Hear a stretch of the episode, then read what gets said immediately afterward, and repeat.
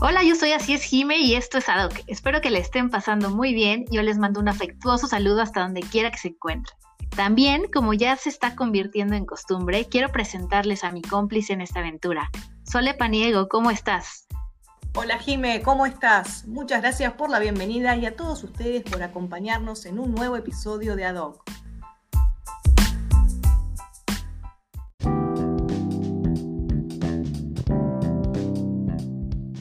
Un gran placer reunirnos hoy para hablar de un tema que crece cada vez más en interés para toda la comunidad del marketing y la comunicación. Hoy vamos a estar hablando sobre el liderazgo. Si les parece bien, empecemos con una anécdota. El ingeniero Peter Skillman en Estados Unidos organizó un concurso con varios grupos empresariales, invitó a C-Level, gerentes, directores, pero también universitarios de muy prestigiosas universidades a lo largo del país y grupos de niños de preescolar. El concurso se trataba de ver quién construía la estructura más alta con pasta cruda de espagueti y cinta adhesiva. El resultado fue sorprendente y digno de análisis. ¿Por qué creen? Es que resulta que los niños de preescolar fueron quienes construyeron la mejor y la más alta estructura, pero además por muchos centímetros de diferencia. ¿Les gustaría saber cuál fue la razón de este éxito? Por supuesto, Jimé, ¿cuál fue el, motivo por el cual los niños de preescolar fueron los, los ganadores? El resultado del análisis arrojó que los niños no compiten por el estatus, trabajan hombro a hombro y colaboran de forma activa, a diferencia de los C-Level o de los grupos universitarios en donde están compitiendo por el liderazgo dentro del grupo y entonces no se pueden decidir ni se pueden coordinar tan fácilmente.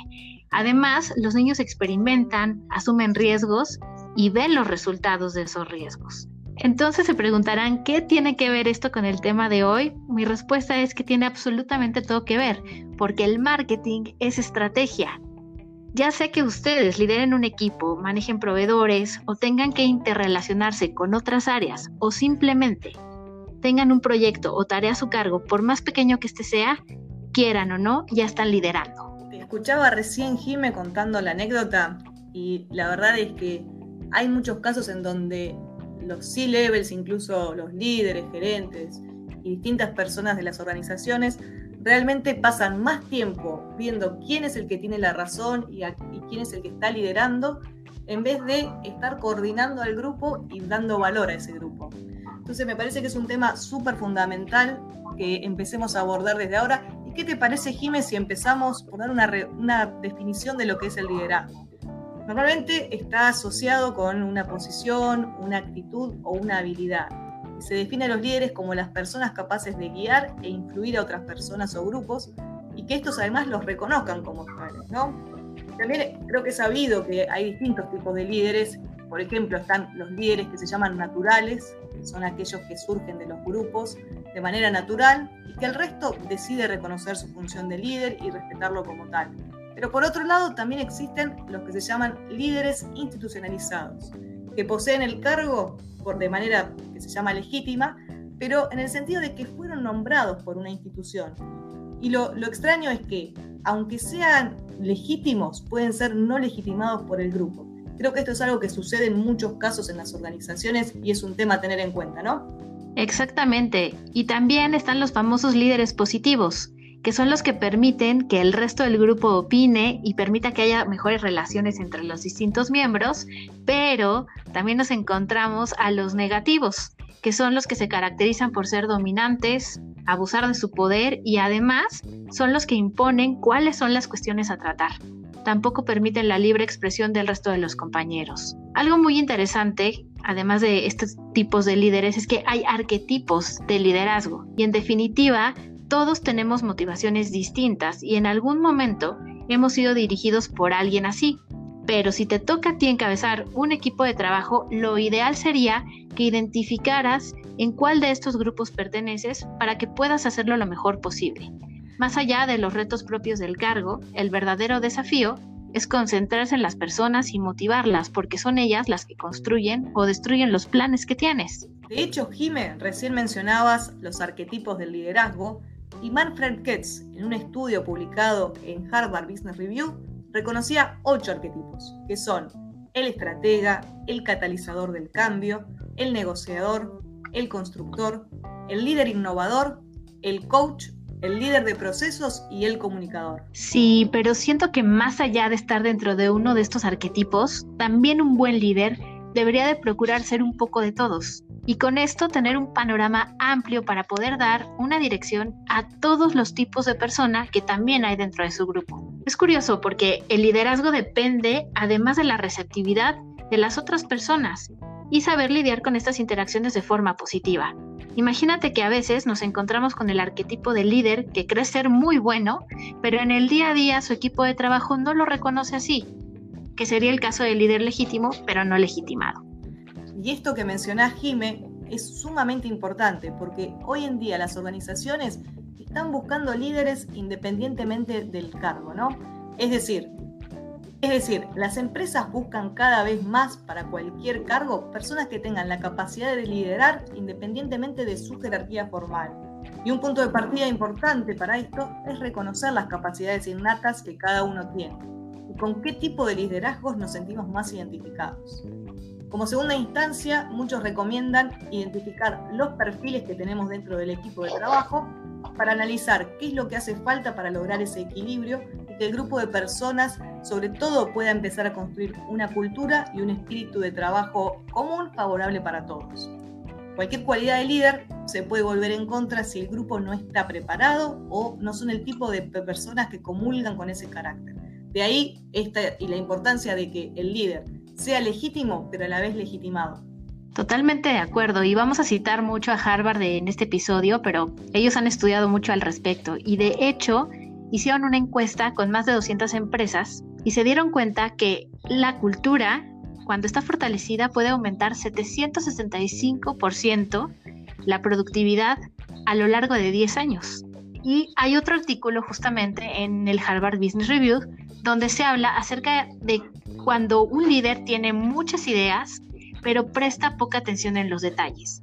Y eso es un problema muy recurrente en las organizaciones, donde hay puestos de liderazgo, ya sea gerenciales o directivos, que exigen mucho a sus equipos para desarrollar peticiones sin detenerse antes a pensar en las implicaciones de cada uno de estos requerimientos. Y en definitiva, un buen líder debería enumerar los pasos a seguir, aunque sea mentalmente, y asociarlos con las habilidades disponibles dentro de las células de trabajo que tiene. Además de considerar otros factores como puede ser el tiempo de ejecución, los costos y otras variables que muchas veces no son tomados en cuenta para cumplir con los propios objetivos. Lo que mencionás, Jime, es sumamente importante y de la mano de esto va que lograr un liderazgo positivo también es imprescindible para no solo lograr los objetivos del proyecto, sino también para que la gente quiera quedarse en la empresa. Esto es decir, se dice y hay una frase con la cual yo me siento muy identificada y es que las personas no renuncian a las empresas ni siquiera renuncian a un sueldo, renuncian a los líderes. Es decir, el sueldo puede ser un factor, pero nunca va a ser la decisión final. La mayoría de los casos es por un malestar con el jefe. Sí, y yo recuerdo que tú me compartiste algunas de las razones principales por las que la gente empieza a buscar trabajo. Y son estas. Número uno, porque no escuchan sus propuestas. La gente no se siente valorada ni apreciada cuando no es escuchada. No consideran su situación personal ni apoya el equilibrio entre su vida personal y laboral. El tercero sería que no sabe pedir y los hace trabajar y retrabajar sin sentido. Cuatro, no los valora o no los hace sentir valorados. Y número cinco, no trabaja a la par del equipo, por lo que el equipo no lo respeta. Hay que tener en cuenta que para una compañía no es tan simple dejar ir a los colaboradores porque, por un lado, impacta en la reputación de la marca de esa empresa y también en la marca personal del líder. También hay que considerar que hay una curva de aprendizaje que tiene un costo y que implica cuánto tarda un empleado en conocer a la gente, al entorno, a la empresa, en el caso de, marketing, la oferta de servicios o productos y también lo que se espera de ese puesto de trabajo y de la dinámica del grupo. Desde mi experiencia, un equipo funciona pero mucho mejor cuando su líder es lo que se llama hands-on, es decir, trabaja a la par del grupo es transparente con las tareas que está haciendo y también lo que está haciendo cada integrante. Es decir, todos están eh, siendo conscientes de lo que está haciendo cada integrante del miembro, independientemente de la función o rol. Ay, qué importante. Y es que esto también ayuda a nivelar las expectativas, porque Cuando se nota de forma realista si lo que se quiere es posible, dadas las capacidades que todos tienen, también esto ayuda a priorizar o a que se busque ayuda externa de ser necesario para cumplir con los tiempos previstos.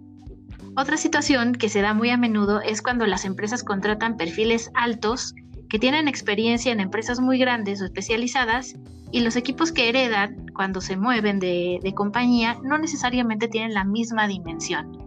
Y es aquí cuando conviene hacer una exploración y trabajar muy de cerca con los recursos humanos y materiales que se tienen a la mano. Sin duda, Jime. Y eso sería un remedio para la siguiente situación con la que seguramente muchos de ustedes se van a sentir identificados. Y es cuando las ideas vienen desde arriba, es decir, jerárquicamente, pero el líder no demuestra voluntad por reconocer o luchar con los detalles de las iniciativas que la organización pide lanzar.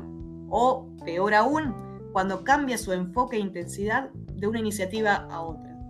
Esto hace que genere una confusión importante, ya que da la impresión de una falta de planeación y sobre todo va matando poco a poco la motivación de los equipos de trabajo que terminan sintiéndose frustrados insuficientes porque nunca van a llegar al estándar. Entonces, esto se termina percibiendo como una falta total de liderazgo. Y es que también es necesario entender que no todas las personas tienen las mismas motivaciones.